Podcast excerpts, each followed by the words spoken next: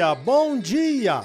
Aqui quem fala é o Ricardo Arioli e estamos começando o Momento Agrícola desta semana, aqui pela Rede de Rádios do Agro, com as principais notícias, informações e entrevistas ligadas à produção agrícola e pecuária.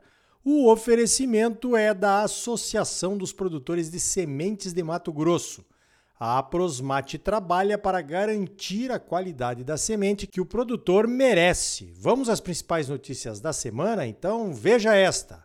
Certamente a notícia mais impactante para o agro nesta semana foi a aprovação pela Câmara dos Deputados do projeto de lei 490, o PL 490, aquele que trata do marco temporal como condicionante para novas demarcações de terras indígenas. O projeto foi apresentado pelo deputado Homero Pereira há 16 anos atrás. O marco temporal, uma das 19 condicionantes criadas pelo Supremo Tribunal Federal, só permite a demarcação de novas reservas se os indígenas estivessem presentes na área na data da promulgação da Constituição de 1988.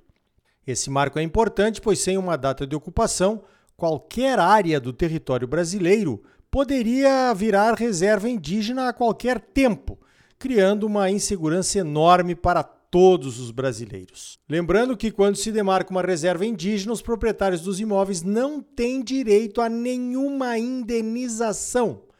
É a expropriação, perdem tudo, mesmo tendo documentos considerados regulares fornecidos pelo Estado. Aliás, essa é uma outra questão injusta que precisa ser resolvida. Produtores de boa fé com títulos de propriedades emitidos pelo Estado deveriam ser indenizados em casos de desapropriação. Mas esta é outra briga gigante, né? O projeto agora vai para o Senado para aprovação. Será que vamos ter que esperar mais 16 anos? Parece que não. Até porque uma votação do Supremo Tribunal Federal sobre o marco temporal está marcada para a próxima semana, no dia 7 de junho. E o Senado não terá tempo para apreciar e votar a matéria até lá. Parece que a tendência do Supremo, ao contrário do que aconteceu na Câmara, seria derrubar o marco temporal. O bom senso diria que o STF deveria respeitar a decisão do Congresso por uma óbvia questão democrática. O Congresso foi eleito pelo povo. O STF não foi. O Supremo já adiou essa votação por sete vezes. Vamos ver o que acontece, né? Veja esta: a semana trouxe mais algumas vitórias do agro no Congresso Nacional.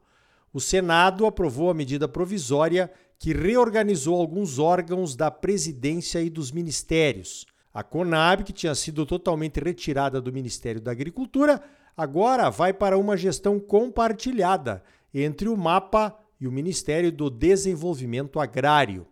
A agricultura familiar vai para o MDA e o mapa fica com a agricultura geral. Menos mal, né? O Cadastro Ambiental Rural, o nosso CAR, e o Programa de Regularização Ambiental, o PRA, saem do Ministério do Meio Ambiente e vão para o Ministério da Gestão e Inovação, recém-criado. As lideranças do agro queriam que o CAR e o PRA ficassem no Ministério da Agricultura. Não ganhamos, mas não perdemos, pois saiu das garras do meio ambiente. Historicamente contra o agro, por mais que façamos para proteger as reservas legais e as áreas de preservação permanente dentro das nossas propriedades, além de uma migração sem precedentes no mundo para uma agricultura de baixo carbono. Só não vê quem não quer. E o Ministério do Meio Ambiente, assim como os europeus, não querem ver. A outra modificação importante traz de volta o assunto das reservas indígenas. Na reforma proposta pelo governo, a competência para novas demarcações iria para o recém-criado Ministério dos Povos Indígenas, comandado por uma indígena e, no mínimo, suspeito quando se precisa de isenção ideológica nesse assunto, pois o Ministério da Justiça é que será o responsável pelas novas demarcações, como sempre foi. Essa medida provisória vai agora para a sanção presidencial. Vamos ver o que acontece. Parece que o governo não tem votos suficientes no Congresso para vetar algumas dessas mudanças. Mas, em se tratando de política brasileira, tudo parece ser possível. A Frente Parlamentar da Agropecuária trabalhou bem. Um ótimo saldo para os primeiros cinco meses do novo governo, para quem só esperava pelo pior. Que continuem assim, então. Falando em esperar pelo pior, ninguém esperava uma baixa de preços tão violenta quanto a que aconteceu na soja, no milho, no algodão e no boi. Os produtores vivem momentos de apreensão, pois os custos de produção da soja, pelo menos, já estão praticamente definidos para a próxima safra. No milho e no algodão e na produção de carnes ainda dá para reagir. No milho e no algodão, a continuarem os preços presentes e futuros nesses níveis que estão agora, teremos menos área plantada. Na produção de carne bovina, os confinadores estão desestimulados a confinar e o reflexo será no curto prazo. O melhor remédio para preços baixos são os próprios preços baixos, como dizem por aí. O desestímulo leva à tomada de decisões de cortes. Cortes na área plantada, cortes nas vendas, cortes nos custos, nas compras e cortes nos investimentos é uma queda de braço que se instala aí. No caso da soja, é pura especulação. Eu não sou especialista e estou procurando não falar com os que assim se dizem, mas pensa aqui comigo. Só o Brasil tem soja para vender. Os argentinos não têm, só vão ter no ano que vem. Os paraguaios e os uruguaios têm pouco. Os americanos também não têm. Ainda estão plantando e não se sabe com certeza quanto vão colher. Então, essa queda de preços do mercado físico é pura especulação. Na minha opinião, é claro. Aí vem nos dizer que os preços do físico caíram porque o plantio dos americanos está correndo bem. Eu penso aqui comigo, então vai lá comprar a soja deles. Eles não têm, é claro. Só vão ter lá por outubro, talvez. É especulação ou não é? Os papéis influenciam mais do que os estoques, isso não pode estar certo. Para fugir dessa situação agora, só nos resta esperar quem ainda não vendeu. A falta de oferta no mercado pode influenciar os preços. Ou será que não, hein? O governo poderia ajudar oferecendo os empréstimos do governo federal, os velhos EGFs. A CNA já pediu oficialmente recursos para a EGF para o Ministério da Agricultura. Os juros não estão baratos, mas a necessidade de comercialização seria adiada por seis meses, retirando a pressão de agora. Pode ser que caiam os preços nesses seis meses? Sim, podem cair. É o risco. Quem quiser e puder poderia trocar o preço baixo de agora por um risco. Seria uma opção, né? Voltando a falar de vitória em Brasília, Outra decisão importante que aconteceu nesta semana foi um julgamento lá no STF sobre a ferrovia Ferrogrãos, que vai ligar Sinop, no norte de Mato Grosso, ao porto de Miritituba, no rio Tapajós, no Pará.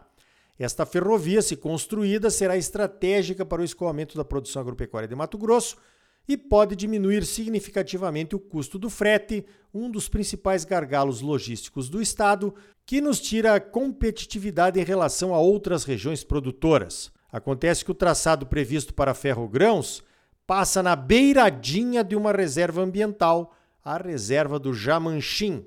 O Parque Nacional do Jamanchim, no Pará, perderia 0,054% da área original.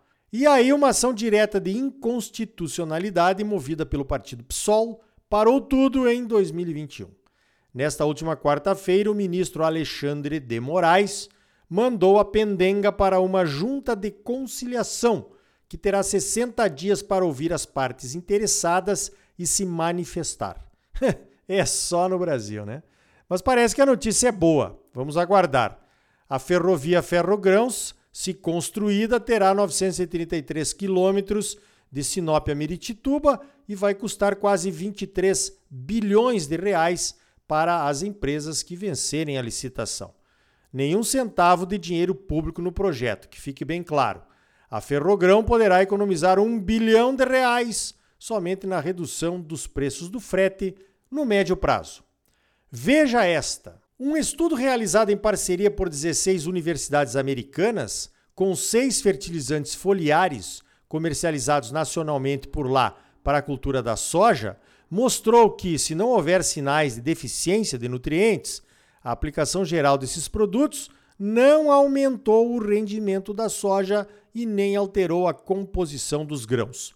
Os pesquisadores não observaram nenhuma resposta significativa de rendimento de nenhum dos seis produtos foliares testados em nenhum dos 42 locais dos 16 estados onde as pesquisas aconteceram em 2019 e 2020. Os fertilizantes foliares estudados continham macro e micronutrientes em diferentes tipos de formulação.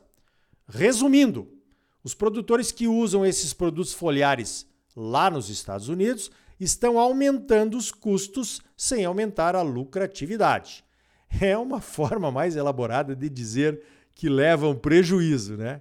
O pesquisador Seth Nev, da Universidade do Minnesota, que participou do estudo, disse que os resultados da pesquisa reforçam um princípio fundamental da fisiologia das culturas.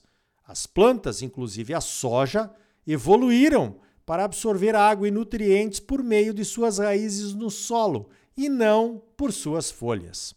E aí, o que será que está acontecendo com os fertilizantes foliares aqui no Brasil, hein?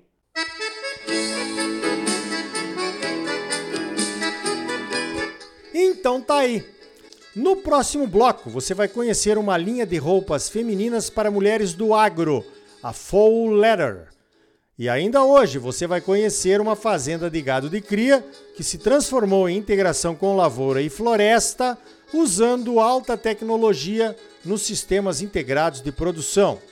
E também você vai conhecer o novo patrocinador do Momento Agrícola, a Associação dos Produtores de Sementes de Mato Grosso, e como a Prosmate trabalha junto com seus associados para garantir a qualidade das sementes que o produtor merece.